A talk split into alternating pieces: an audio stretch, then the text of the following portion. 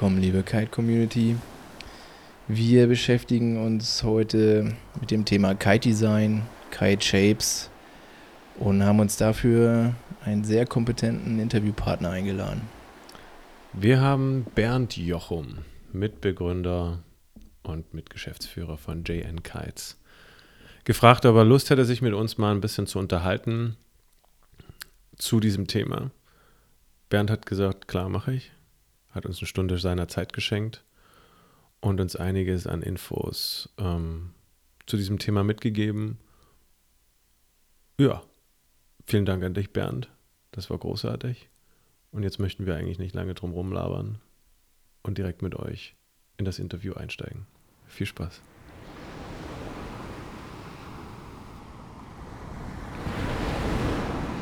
Genau. Und sag mal, seid, seid ihr in Italien? Also im Internet steht ja, dass ihr euren Sitz in Bozen habt, ne? Ist das richtig? Mm, Nicht mehr. Wir hatten bei Gründung der Firma den Sitz in Bozen.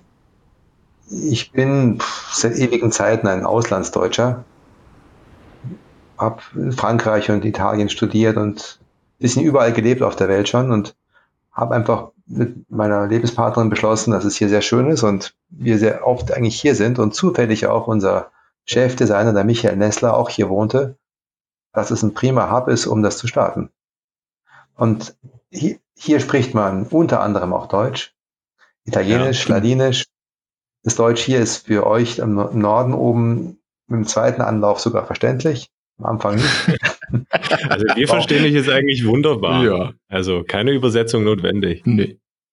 Ich bin ja mitteldeutsch sprachlich aufgewachsen. Ich komme aus Saarbrücken ursprünglich, aus Saarlouis an der Grenze zu Ah. Frankreich. Ah, Okay, Ja, ja. da hast du also den Bezug zu Frankreich schon immer gehabt. Bin groß geworden, bin immer mehr nach Süden gerutscht im Laufe meines Lebens und finde sie auch ganz prima zum Leben. Ja. Aber unser Büro haben wir wieder verlegt dann vor einigen Jahren nach Deutschland. Das ist einfach leichter zum Handeln für uns als kleine Marke, dass wir Export, Import im Griff haben, Lagerführung, Verwaltung. Steuer natürlich. Wir wollen sie auch Ja. richtig machen. Die gute das Steuer. ist Italien das Thema. Das ist hier nicht so einfach. Da zahlt man keine Steuern hier- in Italien? Ja, das ist im Prinzip ähnlich wie in Deutschland. Du hast, du hast das Problem, dass der Staat hier sehr früh zulangt. Das heißt, du musst alles im Voraus bezahlen und das tun die doofen, neuen, zugereisten Deutschen wie ich tun es auch. Und dann plötzlich sieht der Cashflow ganz armselig aus. Und die Einheimischen, die wissen, wie der Hase läuft, die ganzen Tricks kennen, tun das nicht. ja. Ja. Aber apropos Kniffe kennen äh, und Cashflow, wie, wie seid ihr damals eigentlich dazu gekommen, überhaupt eine Kite-Firma zu gründen? Ähm, ist ja jetzt auch nicht was, was man täglich macht und ähm, was, was so einfach ist. Hattet ihr schon irgendwie den Hintergrund? Seid ihr einfach Hobbykiter gewesen und habt gedacht, wir legen da mal los? Ja. Also wir haben ein, ein recht berühmtes Startteam, haben wir, glaube ich. Also ich habe das Glück gehabt, dass ich nach meiner Uni, bei der, während der Uni schon bei, bei Norse, damals Windsurfen, als Marketing Junior, Praktikant und dann Marketing Junior arbeiten durfte und bin seitdem eigentlich angefixt von der Wassersportszene. Habe dann nach meinem Studium bei Burton Snowboards einen Job bekommen, auch was mit, mit Rutschen und dann nochmal ein bisschen studiert, einfach aus Spaß an der Freude, habe noch ein MBA gemacht und während des MBAs kam der Neil Pride zu mir, hat gemeint, es gibt da was Neues und das Neue ist eine Mischung aus Windsurfen und Snowboarden. Ob ich nicht Lust hätte, mit ihm das irgendwie groß zu machen. Aber ich müsste umziehen nach Hongkong.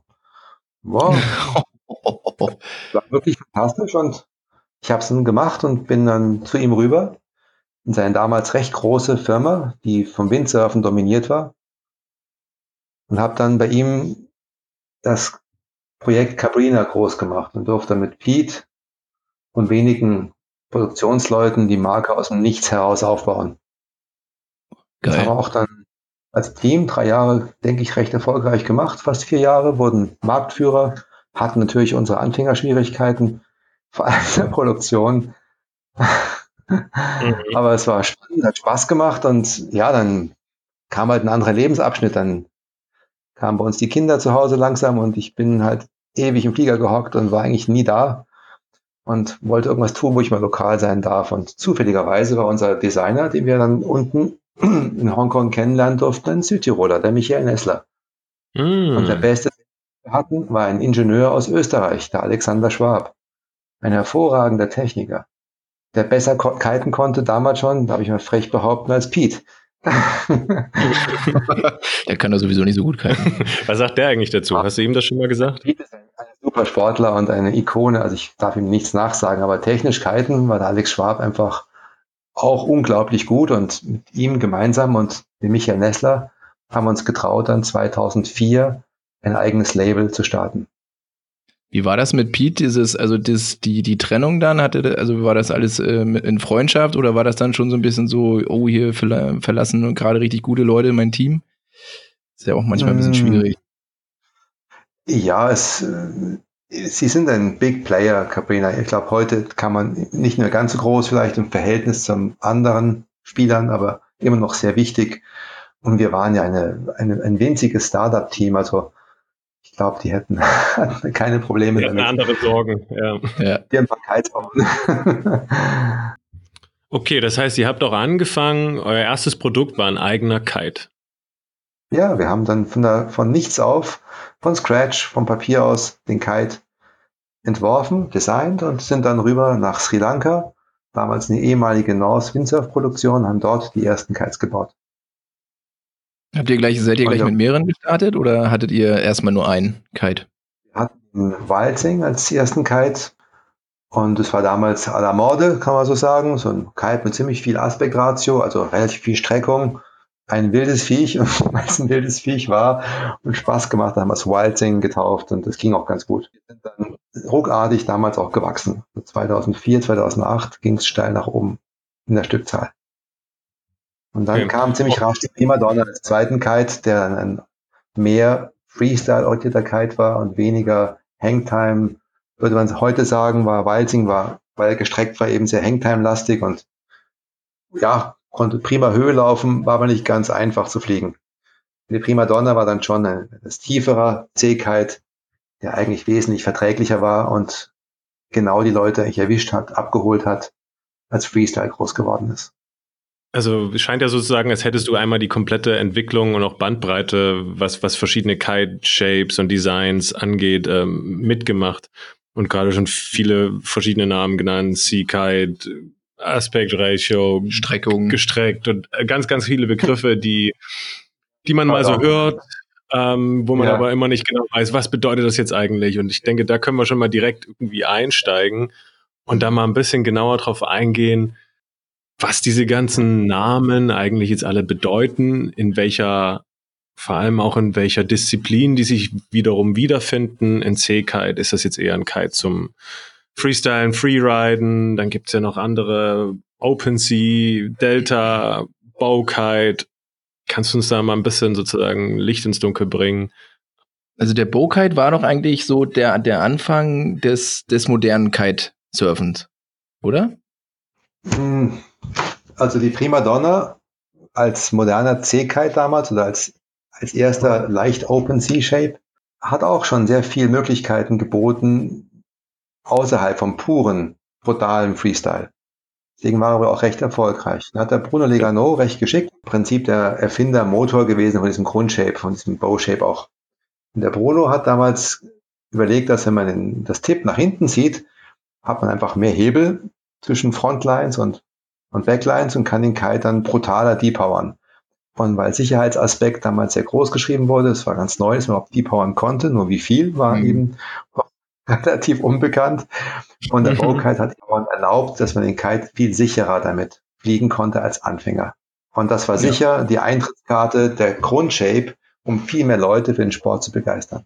Okay, das heißt, vom Sea-Kite ging man über in den Bow-Kite, der dann mehr Sicherheitsaspekte hatte. Ja, kann man so grob formulieren, wobei C-Kite ist auch relativ. Es gibt brutale C-Shapes und es gibt relativ moderate C-Shapes. Worin zeichnet sich der, der C-Shape letztendlich aus? So. Ja, das kann man einfach, das ist eine optische Sache. Die ganzen Marken sind, die ganzen Namen sind eigentlich durch die Optik entstanden, wenn du von außen drauf guckst. Ja. Okay.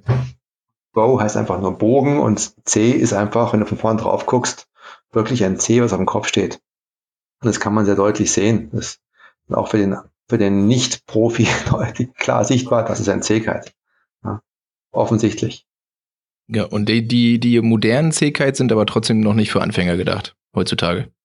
Ja, also das, dann hat sich im Prinzip die Entwicklung rasant nach vorne bewegt zwischen extremen Zähigkeit und dem relativ neuem Bow-Shape. Ja. Und die Entwicklung hat alle Abstufungsformen dazwischen im Prinzip heute wahrgenommen. Also eigentlich ist es ein, ein Marken- und Designer-typisches Element, äh, Design, was wirklich auch Erscheinungsbild, was du draußen vorfindest. Wir müssen dem Baby irgendeinen Namen geben. Deswegen versuchen wir halt, das einzuordnen für den Konsumenten in einen mehr Freestyle-lastigen Kite oder Freeride-lastigen Kite oder gut für die Welle geeigneten Kite oder mehr ein Race-Typ Kite. Ja. Und die Kites haben schon charakteristische äußere Merkmale, die auch ein Anfänger sehr gut erkennen kann. Da können wir gerne tiefer drauf eingehen, wenn ihr wollt. Aber dann stecken immer noch in jedem Kite Minimum in der gut gerechnetes zehn Parameter, die ein Designer mit der Mannschaft auskopft, nach und nach durch viele Testergebnisse und viele Annäherungsversuche, bis die passen und der Kite dann wirklich einen endgültigen Shape bekommt. Ja, also so, so ganz klar definieren, das ist jetzt ein C-Kite oder ein Open-C-Kite oder wieder die Übergänge sind einfach fließend irgendwann. Absolut, absolut. Und deswegen sind diese vielen Namensgebungen reine Marketingnamen, ob es ein Hybrid ist oder ein Delta-Hybrid zu Freeride, was auch immer. Das ist im Prinzip die Entscheidungsfreiheit der Marke, wie sie ihr Baby halt nennt. Kannst du sehr gut sehen, dass eben ein C-Kite als typisches Merkmal hat, dass die Tipps parallel stehen. Wenn du also auf 12 Uhr nach oben guckst und siehst, dass der Kite über dir die beiden Tipps ziemlich parallel hat, wenn die Bar angepowert ist, weil die Bar runtergezogen ist. Und die Frontjob ist relativ ähm, gerade nach unten gefeilt. Guck gerade nach unten das Ding, wenn du von unten ja. drauf schaust. Ja? Und wenn es am Boden liegt, ist das Ding flach am Boden. Ja, apropos Fronttube, da, da gibt es ja auch verschiedene Durchmesser. Ist das äh, unter, also unterschiedlich vom, vom zum C-Shape, dass man sagt, die haben stabile, dicke Fronttubes oder äh, und so ein Racekite eher dünne, um die Windverwirbelung, ich weiß nicht, also da gibt es auch äh, wirklich gravierende Unterschiede. Ja, das ist schon auf dem richtigen Weg. Es ist, kann man schon ganz grob so sagen. Nur von außen es zu sehen, ist relativ schwierig. Der wichtigste Parameter ist vermutlich das Kite-Profil und die Kite-Tiefe oder die Streckung kann man auch sagen. Also wie lang das Ding ist und wie breit es ist, relativ gesehen. Ja? Und die Profiltiefe, also die Profilgebung. Das heißt, wenn du von der Fronttube vorne drauf guckst, dann geht das Ding ja erstmal nach oben und dann geht es nach hinten wieder ein bisschen runter, bis es da bei der Trailing Edge ausläuft. Mhm. Und das ganze Ding von ganz vorne bis ganz hinten nennt man Profil. Und das ist die hohe Kunst vom Shaper, vom Designer, dieses Profil zu optimieren für den Einsatz des Kites. Und ein eher flacheres Profil mit einem vorne resultierenden, werde ich ein bisschen technisch, kleinem Anstellwinkel. Gut, ist gut. Ist eher gut. ein Race Kite. Also ein Kite, der schnell durchs Windfenster durchfliegen kann. Der entwickelt dann relativ schnell viel Leistung. Ja, ist natürlich nicht ganz einfach für einen Aufsteiger, Anfänger, die Leistung abzurufen. Das heißt, du musst ruckzuck auf die Bordkante gehen im richtigen Moment, um die Leistung auch dann runterzubringen auf dein Brett. Ja. Gehst du zu viel drauf, schießt die Kite nach vorne, die Leistung ist auch weg. Gehst zu früh drauf, kommt nichts. Und dieser Sweet Spot oder dieser Einsatzbereich, wenn der Kite die Leistung also hervorragend bringt, ist beim extremen Race Kite für einen Anfänger nicht so einfach zu finden. Ja. Ja, das, ich meine, so Race-Kiten an sich ist ja schon, das macht man ja nicht als Anfänger. Nein, aber das, da, den Kite erkennt man recht einfach. Wenn du von draußen drauf guckst, ist das Ding, wenn es wirklich ein Race-Kite sein soll, in der Regel relativ gestreckt, hat also keine lange Strat, die ist relativ kurz, dafür eine sehr große Spannweite. Und das Profil okay. ist eher draußen, außen drauf schauend. Und ähm, der Unterschied zwischen Spannweite und Streckung, das habe ich irgendwie auch noch nicht so richtig verstanden. Okay, das ist, ähm, puh, da gibt es jetzt einen Haufen Definitionen. Ähm, Spannweite ist einfach das Ding, wenn es am Boden liegt, von links nach rechts, die längste Seite gemessen. Okay. Ja. Streckung da gibt es mehrere Möglichkeiten, wie man das Ding misst. Da gibt es eine Aspektratio zum Beispiel als ein Maß oder AR, das hat sich eingebürgert. Ja. Und das ist ein Verhältnis von der längsten Seite zur mittleren Strat. Ah, manche nehmen okay. es ein Ding im Quadrat, manche nehmen es nur einfach. Das ist eine mathematische Definition, kann man sich wunderbar nachlesen, gibt es eben einige verschiedene. Aber ich denke, es ist für den Konsumenten oder für den Aufsteiger Fortgeschrittenen sehr einfach zu sehen, dass ein Kite gestreckter ist oder eher etwas kompakter ist. Das heißt, wenn ich jetzt Anfänger bin, Anfänger, Aufsteiger, ich kaufe mir meinen ersten Kite. Ähm, worauf sollte ich denn dann achten, wenn ich sage, ich möchte irgendwie, dass er ein bisschen Power hat und leichtes Handling hat?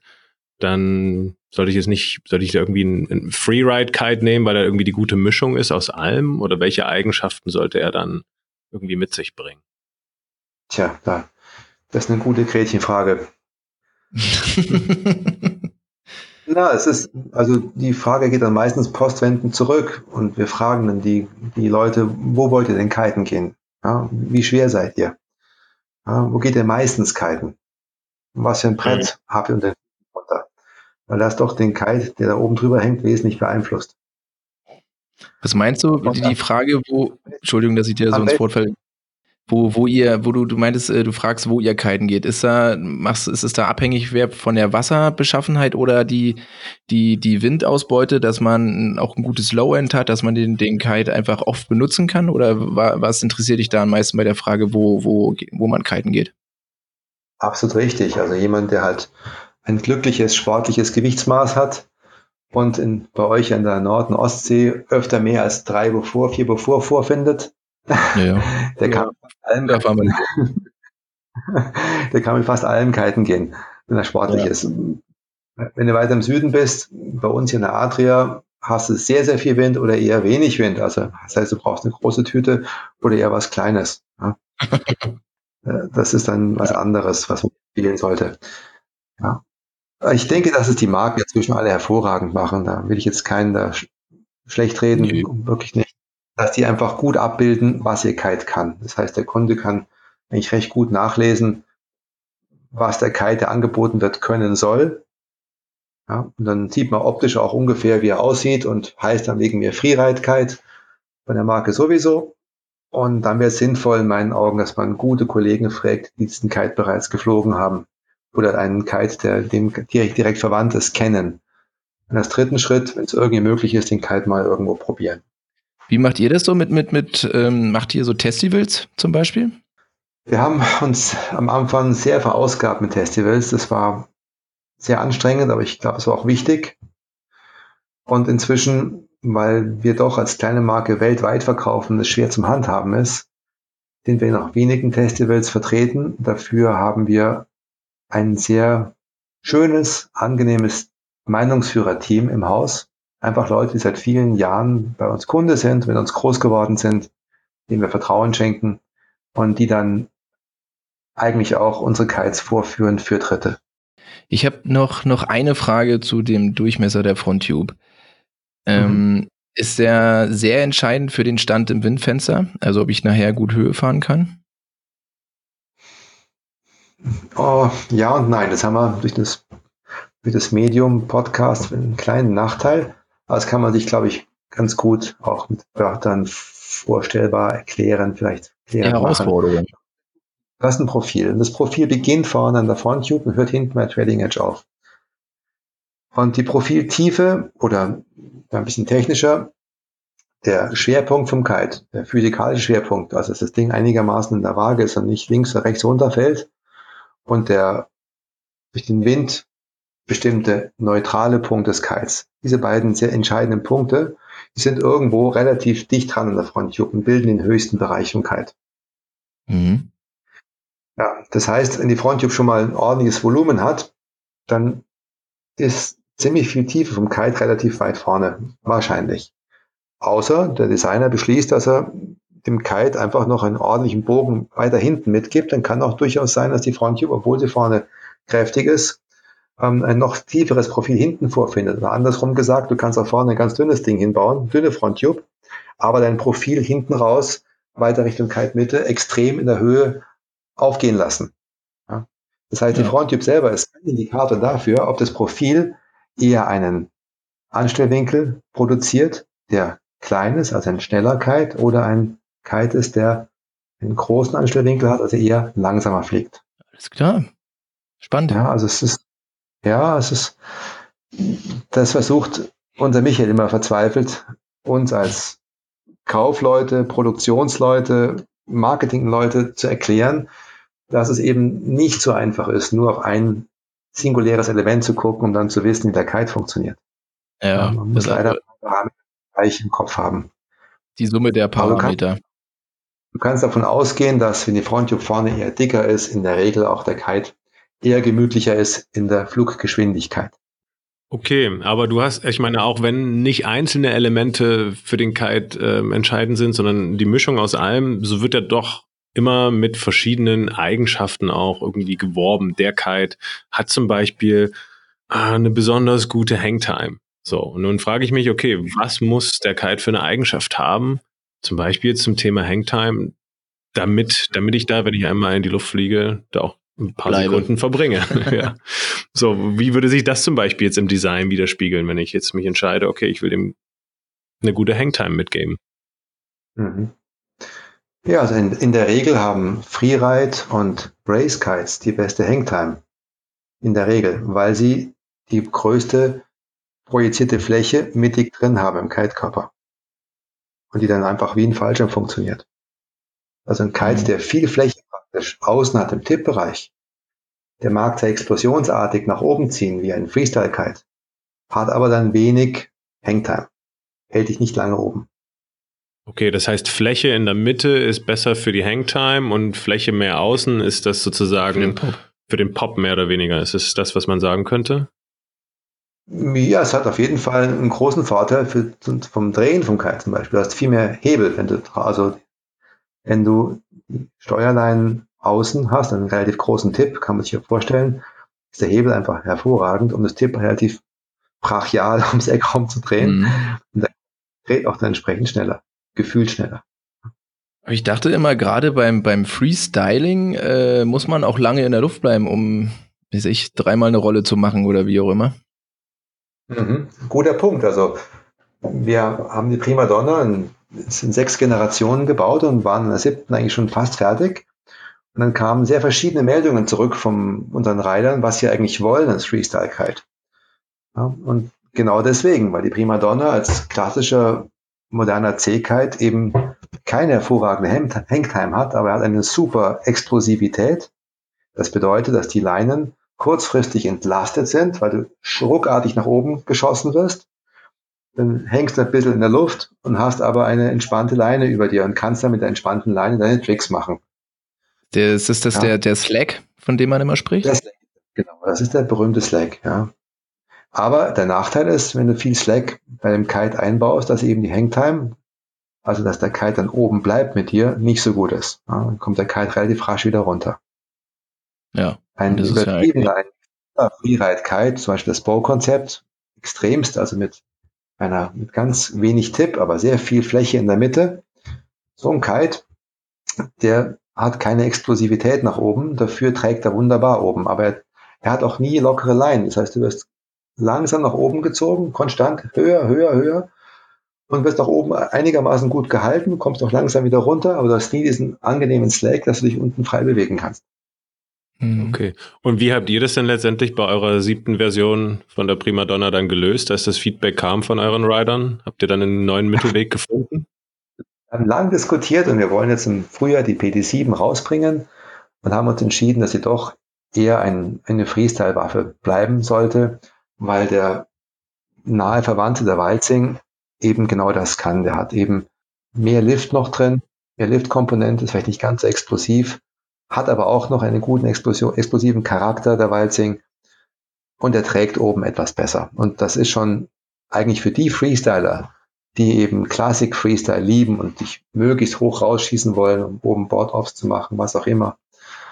Für die ist eigentlich der Walzing und ja. die radikalen Freestyler, die unten sich unbedingt im, im Slack, den Slack benötigen, um sich halt gut bewegen zu können, die wollen Primadonna. Und so gesehen muss die Primadonna muss ein Freestyle-Kite bleiben.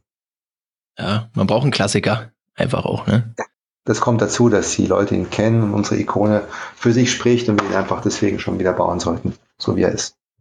Und ähm, hast du das Gefühl, es ist gerade, es ist irgendwie so ein kleiner Umschwung in der, in der Kite-Szene so Richtung Wave-Kiten und Foilen? Dass das wirklich mehr, wirklich dolle in die Richtung geht oder ist das einfach eine normale Entwicklung, die jetzt kommt? Nee, ich, ich denke auch, das hast du vollkommen richtig gesehen. Also früher war der Marktanteil Freestyler und ein bisschen Freeride Racer und es hat sich deutlichst verschoben hin zu einem sehr großen Marktanteil, die Freeriden wollen und in einer kleinen Welle möglichst im gleichen Kite auch Spaß haben oder sich eben einen spezielleren Kite kaufen für eine größere Welle. Und, und hinzu kommt neu, und das frisst also auch extrem rein, die Freeride-Szene, das, das Vollen. Vollen ist nicht mehr neu, es ist auch jetzt schon ein paar Jahre da, es ist extremst gewachsen. Ja, es ist jetzt halt langsam, es funktioniert halt einfach richtig gut mittlerweile, ne? Ja. Aber auch zum Thema Wavekites, weil du sagst, es wird auch mehr. Und weil wir vorhin auch schon solche Sachen wie Slack angesprochen haben. Wavekites müssen ja in der Lage sein, gut mitzudriften. Ohne viel Leinspannung. Ohne viel Leinspannung das zu haben. Ich mich auch, wie das funktioniert. Wie so. kann ein Kite driften ohne Leinspannung? So, wie kriegen wir das jetzt hin, wenn wir sagen, wir wollen einen geilen Wavekite haben, der entspannt, wenn ich die Welle runterfahre, dann mitdriftet, ohne dass ich unter ihm durchfahre? Okay, jetzt haben wir zwei Sachen wieder, die wir unterscheiden sollten, glaube ich. Also, dass der Kite überhaupt driften kann, ist eine Balance-Sache. Ne? Sind wir eigentlich ganz stolz, dass die meisten Kites, die wir bauen, sind gut balanciert, machen keinen Backstall, keinen Frontstall. Das heißt, der, der Kraftpunkt oder der neutrale Punkt und der physikalische Mittelpunkt des Kites, die sind so gut gemacht, dass der Kite ohne viel Leinenspannung nach hinten wegfliegen, nach Lee driften. Mhm. Und das braucht der Kite darf nicht runterfallen. Nee, es braucht aber keinen Kiter. Genau. Und das zweite ist, das zweite ist, dass, dass die Kites möglichst ein gutes Drehverhalten aufzeigen sollten. Und ein Wave Kite speziell muss eben auch, wie ihr richtig gesagt habt, bei wenig Leinenspannung noch drehen, damit ich wegkomme von der Welle, wenn es sein muss. Oder wenn, wenn ich darf, wenn ich ihn möchte. Das kann man eigentlich bewirken, indem man halt den Hebel versucht, günstig zu wählen und dadurch hat der Wavekite, wenn man den Hebel anguckt vom Wavekite oder die, das Verhältnis von den hinteren Steuerlines, den Frontlines und zu diesen berühmten neutralen Punkt da oben. Der Hebel ist gut gewählt beim Wavekite und das heißt, die Steuerleinen haben auch noch die Möglichkeit, mit wenig Kraft den Kite zu bewegen. Mhm. Genau, also du sagst ja auch, der, der Wavekite muss schnell sein. Ein schneller mhm. Kite mhm. entwickelt ja auch ähm, eine gewisse Progression. Wie, wie, manche mögen es, manche, also die Freestyle Wave Kiter, das ist ja irgendwie die Special Freaks, habe ich das Gefühl, die, ähm, die wollen da einen progressiven Kite haben, um dann nochmal zu springen mit ihrem Waveboard. Ähm, der normale Wave Kiter hat ja eher weniger das Bedürfnis nach einer Progression, in, äh, wenn er ein schnelles Flugverhalten hat. Wie, wie kriege ich das weg? Ja, die eierlegende Wollmilchsau gibt's halt nicht, gell? Das ist ein bisschen schwierig. Oh. Also ein, ein das enttäuscht uns jetzt. ja. Oh, bin, wir suchen verzweifelt, wir finden es einfach nicht. Ja, ich ja. bin immer erstaunt über das amerikanische Marketing, wenn die Marken dann sagen, my, my kite is fantastic, you can do everything. Ja, super, gut. Yeah. Ja. Das macht aber nicht nur das amerikanische Marketing. Da finde ich auch Firmen hier, die das sagen. Das, da, in der Beziehung sind wir recht deutsch und versuchen einfach das Beste daraus zu machen, was wir aus den Parametern rauskitzeln können für eine Kundengruppe. Und ein Wavekiter, der halt auch viel Lift haben möchte, vielleicht sogar noch ein bisschen Hangtime oben dann, der muss halt einen Kompromiss machen, vermutlich in der Drehgeschwindigkeit und, und in der D-Power. Und mhm. ein Kite, der D-Power fähig ist und super gut dreht, wird halt diesen Lift nicht besitzen und diese Hangtime. Okay, jetzt stelle ich dir noch eine richtig unangenehme Frage. Wenn ich jetzt zum Beispiel jemand bin, der gerne in der Welle surfen möchte, aber auch ab und zu mit dem Twin-Tip mal auf Flachwasser fährt. Aber ich habe jetzt nicht die Möglichkeit, mir und springen möchte. Aber ich habe jetzt nicht die mhm. Möglichkeit, mir zwei verschiedene, naja, Kite-Shapes zu holen, also zwei verschiedene sozusagen Modellserien. Mhm. Sollte ich mir dann lieber einen Wave-Kite holen, mit dem ich ab und zu mal springen und auf Flachwasser fahren kann, weil der das auch irgendwie hinkriegt? Oder sollte ich mir lieber Freerider ein, äh, oder ein Freestyle-Kite holen und einen Freerider, mit dem ich springen kann auch, und auch ab und zu mal in die Welle gehen kann. Also sozusagen kann der Wavekite auch gut zum Freestylen genutzt werden oder, oder Freeriden. Freeride, ja. ja. Und, oder lieber andersrum. Ne? Für welche Variante entscheide ich mich? Mhm.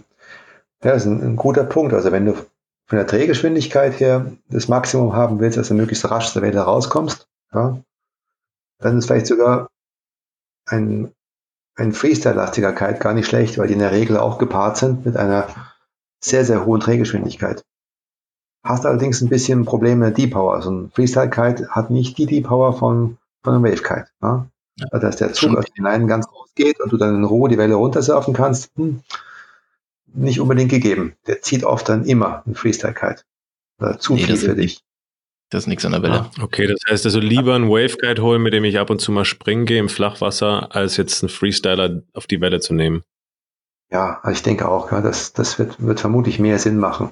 Aber es gibt inzwischen wirklich ganz tolle Freeride-Kites, die eigentlich auch eine gute Tendenz haben, auch in der Welle gut zu funktionieren und immer noch vernünftig rasch drehen für ein für Freestyle-Verhalten. Hm. Ich habe noch eine Frage zu den Barkräften. Also ganz, mhm. ganz oft, ähm, also wenn man so Testberichte sieht, liest oder, oder einfach sich anguckt äh, im Videoformat, wird auch ganz äh, oft über die Barkräfte und über ähm, einen Sweet Spot und ähm, das, das Feedback gesprochen. Das heißt, wenn mhm. ich äh, eine schwache, schwache Barkräfte habe, habe ich äh, kein Beat äh, kein Feedback, weil die Bar einfach äh, zu schwammig ist oder was ist damit gemeint? Ja.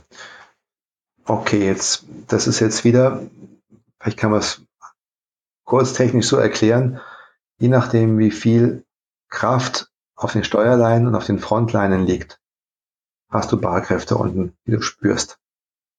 Wenn der Kite also sehr viel über die Steuerleinen, über die Frontlines gehalten wird, hast du relativ wenig Barkräfte. Und da hast du den Nachteil, dass du den Kite nicht so gut fühlst da oben. Du spürst ihn nicht so gut. Du hast, guckst vielleicht öfter mal hoch, um zu gucken, wo ist das Biest da oben eigentlich. Ja.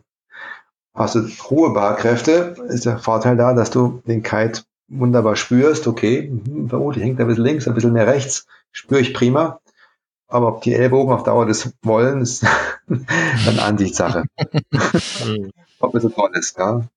Ja. Ähm, Macht das Sweet Spot Sweet Spot ist was anderes. Das heißt eigentlich, dass der Bereich, wo die Bar durch Hochschieben und durch Runterziehen den Kite beeinflusst, dass der groß ist. Ein großer Sweet Spot ist fein, wenn du dem Kite praktisch sukzessive die Kraft rausnehmen kannst und sie wieder reinholen kannst. Dann hast du einen großen Sweet Spot. Sweet Spot. Ah, okay. Ja. Das ist fein. Das, als, als Aufsteiger-Anfänger ist es super, dass du einen richtigen Gashebel in der Hand.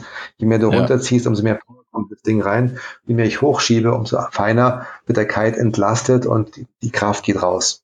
Ja, okay. Das können Freeride-Kites in der Regel ziemlich gut und das kann ein reiner C-Scheib, C-Kite nicht so gut. Ja. ja. Ja, schnell die Kraft. und beim Freeride-Kite ja. kommt sie halt gleichmäßig. Und das nicht für jemanden, der noch wenig Gefühl hat oder eben das auch genießt, toll. Eine, ich komme ich komm gleich noch mal dazu, weil ich gerade bei der Bar bin und so ein bisschen wie darüber reden, die, die, ähm, die Frontline und die, die, die Steuerline. Dann gibt's ja auch noch Kites, die haben, die kann man an, an den Tipps umknüpfen für, wenn man mal ein bisschen mehr Wind hat und ein bisschen weniger Wind hat, so dass anscheinend wahrscheinlich der Stellwinkel des Kites sich verändert. Ähm, ganz viele Leute reden dann immer davon, ja, dann knüpfst du ihn einfach ein bisschen um, dann hast du für weniger Wind. Warum hat so eine Einstellmöglichkeit eigentlich nicht jeder Kite oder ist das eigentlich nur, geht das eh von der, vom Sweet Spot ab, sozusagen, den ich da einstelle? Ja, also das ist ein ganz, ganz altes Thema. Das haben wir von Anfang an gab es das Thema, dass man an der Hinterkante für die Backlines verschiedene Möglichkeiten zum Anknüpfen der Leine vorsieht beim Kite. Hm. Ist eigentlich eine Vergewaltigung vom Kite. Und bewirkt auch nicht viel mehr, als dass der Hebel sich verändert. Ja? Also die Entfernung zwischen den Frontlines und den Backlines ja, wird anders. Das heißt, wenn du weiter nach innen gehst, dann ist der Hebel, den du gegen den Kite hast, ist kleiner. Und dann hast du plötzlich gefühlt, hast du mehr Barkräfte. Das heißt, du musst länger oder kräftiger an der Bar ziehen, bevor der Kite rumkommt. Andererseits bewirkst du eigentlich nichts anderes, dass der Kite dann genauso rumkommt und der gleiche Kite nach links oder rechts fliegt wie vorher auch. Mit dem Nachteil, dass wenn du weiter nach innen anknüpfst, dass ein Teil von dem äußersten Kite, von der Trailing Edge gesehen, von hinten, nicht funktioniert, weil er keine Spannung hat. Mhm. Deswegen Kite ein bisschen vergewaltigt. Ja?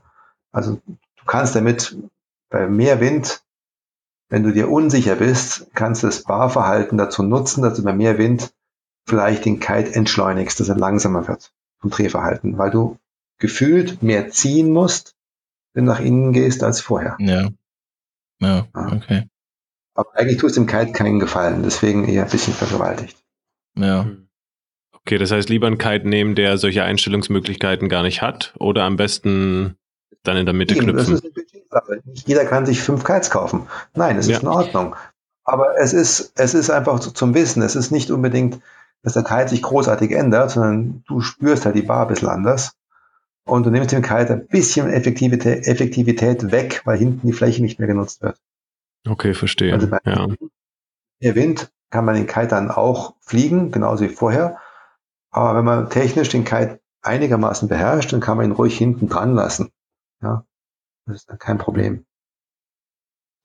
Wir haben ja vorhin auch schon mal ein bisschen über das Foilen angesprochen und auch irgendwie neuere Entwicklungen. Und wenn ich jetzt gerade mal irgendwie in eine aktuelle Kite-Zeitung geguckt habe, dann, dann sehe ich super viele Bilder von Kites plötzlich mit einer Strut, mit null Strut. Ich selber habe einen mit drei und mit fünf Struts. Und dann frage ich mich, was soll der ganze Quatsch? Also, also. Welcher hat welche Vorteile? Ja, ja, welche Eigenschaften bringen die Struts mit sich so? Ähm, und was ist jetzt so die neue Entwicklung? Warum jetzt null Struts? Und was ist daran so geil? Ja, also das haben wir ganz am Anfang vielleicht auch schon mal angesprochen in unserem Gespräch. Die Dicke der Fronttube, die auch das Profil natürlich mit beeinflusst, hat auch was mit der Steifigkeit zu tun vom Kite. Und Steifigkeit bedeutet, du kannst auch die Kraft besser übertragen, wenn du den Kite drehen möchtest. Wenn das Ding zu weich ist, ist nicht so einfach zu drehen. Struts mhm. sind ein Hilfsmittel, dass der Kite ausgesteift wird und besser dreht, wenn du ihm einen Impuls gibst, linksrum oder rechtsrum. Aber sie wiegen auch etwas. Ja? Mhm. Struts helfen dir eigentlich nichts, um den Kite effizienter zu machen oder besser zu machen. Von der Flugfähigkeit, also Auftrieb, Vortrieb, die Struts Außer du fährst eine ganz enge Kurve, dann hält der Kite vielleicht einen Tick länger sein Profil, bevor es zusammenbricht. Hm? Aber wenn ein Kite gut angeströmt ist, braucht er eigentlich gar keine Strats. Rein technisch gesehen. Okay, ja. Braucht er nichts. Nur, das ist Illusion, weil der Kite ist nicht immer perfekt angeströmt. Das wissen wir alle inzwischen. Mhm. wenn so ein Kite dann rumbiegt, dann macht der, macht der Luftstrom oben macht wilde Sachen. Der weicht aus, links, rechts rum. Und die, die effiziente Fläche, die wirklich dann angeströmt wird, ist dann eine ganz andere plötzlich. Deswegen ist es auch so verdammt schwer, diesen optimalen Kite-Körper zu finden, weil der Kite ja eigentlich nie in der gleichen Position verharrt, ganz selten. Ja. Okay. Und optimal ja. gibt es nun mal nicht so oft. Wenn du gerade eine Welle fährst, wird der Kite ständig bewegt, die ganze Zeit. Und dann bist du froh, wenn der Kite funktioniert. Das heißt, du ziehst links, der Kite kommt links rum. Und je weniger Strats du hast, umso schwieriger ist es, den Kraftimpuls dem Kite mitzugeben. Das nächste ist, wenn die Strats weglässt, hat der Kite auch dann, nicht optimal angeströmt wird, die Tendenz zu flattern. Und das macht das Tuch kaputt. Also wenn ein Tuch anfängt zu flattern, weil es nicht gut angeströmt ist, dann hast du einfach das Problem, dass es nicht ewig, nicht so lange lebt. Hm, verstehe. Also auch nicht lange ja. am Strand liegen lassen, weil da flattert es ja permanent. Ja, das ist das ungünstigste für so einen Kite, genau. Kann man sich ja bestens vorstellen, weil das, ja. das ist ein tolles Windtuch, ja. Das heißt, weniger ja. Struts und null Struts oder ein Strut bedeutet vor allem, also mache ich vor allem als Hersteller, weil ich möchte, dass mein Kite leichter ist und auch bei weniger Wind fliegt, sozusagen. Richtig, ganz genau, ja. Der Komfort natürlich für den, der den Kite benutzt, mit möglichst wenig Gewicht da oben am Himmel zu arbeiten, also möglichst wenig Struts, ist fantastisch, wenn der Wind löchrig ist, böig ist, schwach ist. Ja? Und der Kai trotzdem oben einfach stabil stehen bleibt. Und nicht, weil er halt sehr viel Eigengewicht hat, immer wieder mal mit einer, einer Sinus hochgeflogen werden muss oder stabilisiert werden muss durch mhm. Depowern oder Anpowern. Weil die One-Strut-Kites, die modernen, haben da schon einen deutlichen Komfortvorteil. Und du kannst eben auch dann, gerade beim Vollen, wo das Gewicht halt wesentlich ist, oder die, das, das, das Halten oben am Zenit wesentlich ist. Habe ich schlecht ausgedrückt. Du möchtest beim Vollen auch bei wenig Wind arbeiten, einer möglichst kleinen Kite. Und ein kleiner Kite bei wenig Wind darf nicht viel wiegen. Nee, ja. Ähm, ihr macht auch Snowkiten, ne? Mhm. Ähm, Brauche ich dafür einen extra Snowkite oder könnte ich das auch mit meinem ganz normalen Kite machen? ist die Frage, was du vorhast. Also wenn du jetzt wieder, wo, wo gehe ich, wo gehe ich Snowkiten, ne? Ja. Ostsee oder Nordsee? Wenn du am Reschensee oben bei uns, das ist so ein Homespot, das ist nicht weit weg, auch ein Weltcup-Revier seit vielen, vielen Jahren, Schneekiten gehst, kannst du prima mit deinem Tube-Kite fahren, kein Problem. Ja. Wenn du wieder Hardy, Brandstätter, der für uns schon diverse Expeditionen gemacht hat und ein alter, hervorragender Reiter von GN ist, der jetzt in die Mongolei möchte und einmal quer durch im Winter, durch die Mongolei, im russischen Staatsfernsehen im Nacken. Bin gespannt, wie das hin. Ähm, der, ähm, der braucht natürlich dann eine ganz andere Art von Kite. Ja, der braucht was, was man wunderbar klein zusammenpacken kann, was sich schnell wieder ähm, entfalten lässt, wenn man ihn wirklich braucht und was einfach vom Gewicht her optimal wenig ist. Und das ist ein ja. ganz anderer Typ von Kite. Ja. Da kommen die Matten dann ins Spiel, meinst du? Ja, genau. Bei den Matten natürlich gibt es eine riesen Bandbreite von Race-Matten, die unglaublich effizient sind und dich wirklich ins, ins Nirvana beschleunigen können. Und von ganz gemütlichen Matten, die halt zum Freeriden bestens geeignet sind, aber jetzt dich nicht unbedingt beim, beim Dreieckskurs gewinnen lassen werden, weil sie in Höhe laufen, nicht so gut sind wie eine Race-Matte. Ja. Okay. Ja, und ähm, ich sag mal, wir haben ja jetzt ein bisschen Entwicklung gesehen in den letzten 20 Jahren und gerade solche Sachen wie jetzt eben immer leichtere Kites, weniger Struts und so, was man heutzutage sieht. Wie ist da jetzt für euch euer Weg? Geht ihr den auch mit? Was, was für Entwicklung verfolgt ihr oder wo siehst du jetzt gerade, sage ich mal, aktuell oder in den nächsten ein, zwei Jahren große Sprünge im Kite-Design? Vielleicht auch Material? Gibt es da irgendwo was, wo man jetzt deutlich mehr mit äh, arbeitet? Oder geht es jetzt wirklich nur noch um die Feinheiten, mit dem, was man hat, irgendwie das Perfekte rauszuholen? Oder ist irgendwas Grandioses zu erwarten? Gerade. Also wenn ein Aerodynamiker wie der Michael mit uns spricht und uns dann versucht zu erklären, was an Parametern alles noch nicht erforscht ist, habe ich das Gefühl, ich selber stehe ungefähr da, wo wir in den 90ern waren mit dem Skifahren. Also als die Skier langsam mhm. zu Karten begonnen haben. Ja. Es gibt noch viel Luft nach oben, dass die effiziente, dass der Kite effizienter wird und eigentlich besser performen kann als heute für das, was wir ihn haben wollen. Sei es fürs Vollen, sei es für die Welle, sei es fürs Racen, fürs Freestyle. Da ist überall noch Luft drin.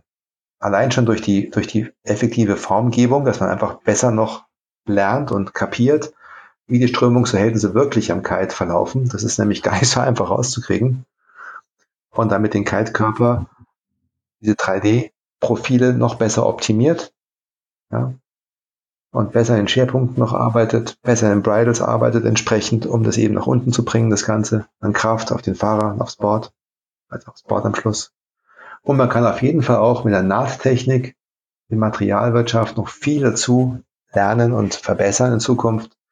Allein schon, was jetzt gerade kommt, ist, dass der Kite besser aufgepumpt werden kann in Zukunft. Also halt statt sechs bis sieben eher acht bis zehn PSI da reingepumpt werden das versteift den Kaltkörper gewaltig. Hat man sich früher nicht getraut, weil die Bladders einfach aufgegeben haben, relativ rasch. Und heute sind es dermaßen gut gemacht, dass die es aushalten sollten. Mhm. Und diese Anströmung, du sagst, du redest ganz viel, ist ein, ist ein Kite halt schlecht angeströmt oder diese verschiedenen, wie, wie testet man das? Macht man das eigentlich nur am, am Computer und berechnet das oder hat man dafür wie die Autoindustrie irgendwie einen Windkanal und guckt dann auf dem Rechner, wo genau die Strömung anliegt? Ja, das ist ein bisschen Mischung aus beiden. Wir sind natürlich nicht Autoindustrie, dafür sind wir viel zu klein. Aber wir versuchen auch mit, mit Rauch zum Beispiel zu arbeiten, dass wir ein bisschen rauskriegen, wie der Wind oben wirklich den Kite angreift. Und sehr viele Erfahrungsberichte, die man einfach ständig sich holt und beobachtet, sind extrem wichtig, um einen Kite-Typ zu verbessern. Und dann geht's ab in die, in, in, es wird gerechnet und dann, wenn die, wenn das Programm die neuen Parameter mit einspielt, kommt ein anderer Körper raus. Und dann geht es in die Produktion. Und das Spannende ist dann, ob die Produktion das, was wir gerechnet haben, auch überhaupt umsetzen kann. Also wenn die Nahtzugaben links und rechts ein bisschen verschieden sind oder der, Schnitt von der die Schnitttechnik nicht perfekt passt, dann kann es durchaus sein, dass wir zwar gut gerechnet haben und viele Erfahrungsschätze eingebracht haben, trotzdem ein anderer Körper rauskommt, ähm, der nicht das kann, was wir wollen. Weil es ist ein ziemlich spannendes Thema und wir sind nicht mehr in den Kinderschuhen, aber wir haben noch viel zu lernen. Ja, es klingt gut, es klingt richtig spannend. Das heißt aber auch tatsächlich, wenn alle ein, zwei Jahre neue Modelle rauskommen mit besseren Eigenschaften, dann können wir uns als Kiter, als Verbraucher auch tatsächlich auf Neuerungen freuen und es ist nicht nur ein Marketing-Gag letztendlich. Ja, ich, ich denke, dass die Schritte nicht mehr so, vielleicht so riesengroß sind, die man von außen sieht, dass der Kite jetzt komplett anders aussehen wird oder ganz andere Formsprachen plötzlich oder Eigenschaften aufweist. Ähm, aber es wird immer besser, das Ding. Und da haben wir schon noch ein paar Jahre Spaß. Bin ich mir sicher. Cool. Also Materialwirtschaft kommt viel, gerade Nachhaltigkeit. Wir versuchen seit Anfang an nachhaltig zu arbeiten. Ist schwer. Das Zeug kommt ja aus Asien zum Großteil. Aber wir probieren es. Und mhm. das ist für den Kunden ein wichtiges Thema geworden. Ja. Und ja, wir probieren es halt. Ja. Abschließend nochmal, Bernd, ähm, wenn ich jetzt Interesse habe an JN Kites, mhm. wo kriege ich die Dinger her?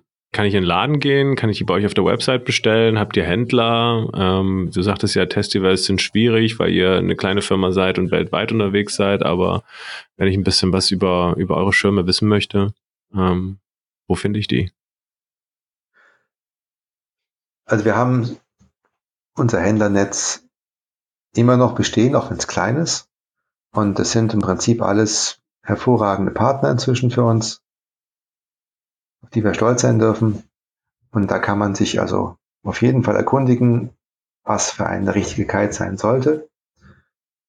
Oder du kommst direkt zu uns, wir beraten dich und verweisen dich dann, wenn du was probieren möchtest, an einen guten Meinungsführer, der in deiner Gegend den Kite bereits hat.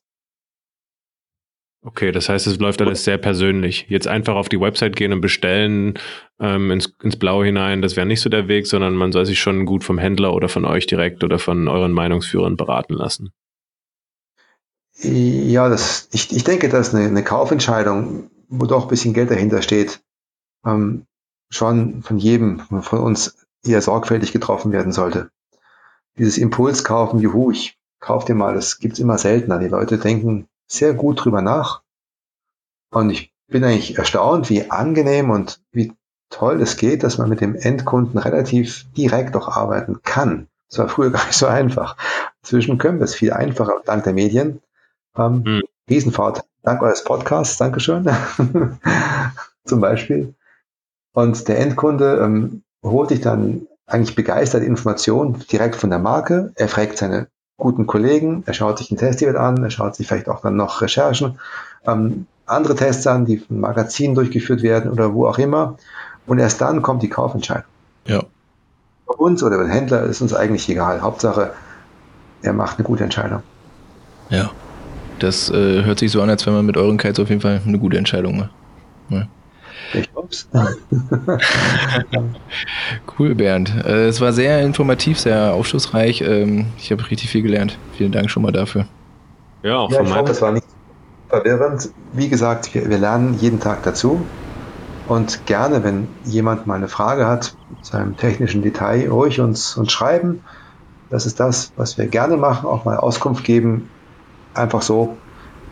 Und ja, auch wenn es dann kein Kauf wird, das macht nichts. Geil. Okay, wir danken dir echt ähm, für deine Zeit und für, deine, für dein Wissen, was du hier mit uns geteilt hast. Das ist super viel wert. Und ähm, ja. sagen an der Stelle schon mal vielen Dank. Vielen Dank und ciao. Ja, ja sehr gefreut. Ja? Bis bald. Alles klar. Ja, geil, das ist super. Ciao. Ciao.